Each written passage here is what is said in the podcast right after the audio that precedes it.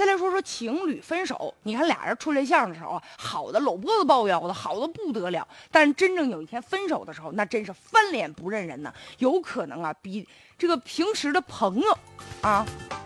都不如，这不是广州吗？有一对情侣，就为了结婚就买了一套房子。咱知道啊，广州那房子多贵呀。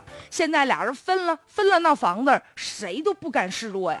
就这个官司打了五年了，男方呢竟然在法庭上向女方的这个代理律师大打出手啊。那法院一看呢，你这房子纠纷还没处理完呢，打人是吧？先罚你五万吧。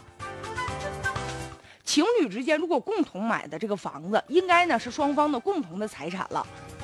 当然了，这东西呢，共同财产也看谁拿的钱多，谁拿的钱少。当然了，咱们现在说的这个情侣啊，不包括二奶呀、小三儿啊这种关系。如果说这一个男人给二奶呀、小三儿赠与的房子，那这是违背社会公序良俗的。如果未经配偶、正妻、媳妇儿的同意的话，私分的，那这个通常就这种赠与被判为无效的行为，所以啊，就正常的这个情侣俩人处对象的这种啊，如果双方要是能拿出啪，当初买房子的时候立个字据，拿个票子啊，这在判决的时候都好说，或者是说当初俩人买房子的时候是吧，房子写了双方的名字，这也好办。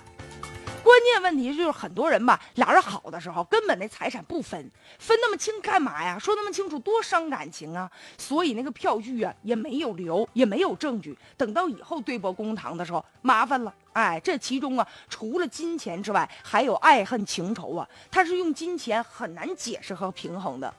而且吧，俩人同居没结婚嘛，情侣同居吧，就有很强的这个隐秘性，很多的事情吧，这两个人之间的感情纠葛不为外人所了解，所以吧，还是那句话，谈恋爱的时候俩人该咋好咋好，但是呢，话还得说清楚，丑话说在前面是吧？亲兄弟明算账，别等到以后秋后算账，那个更没人情味儿。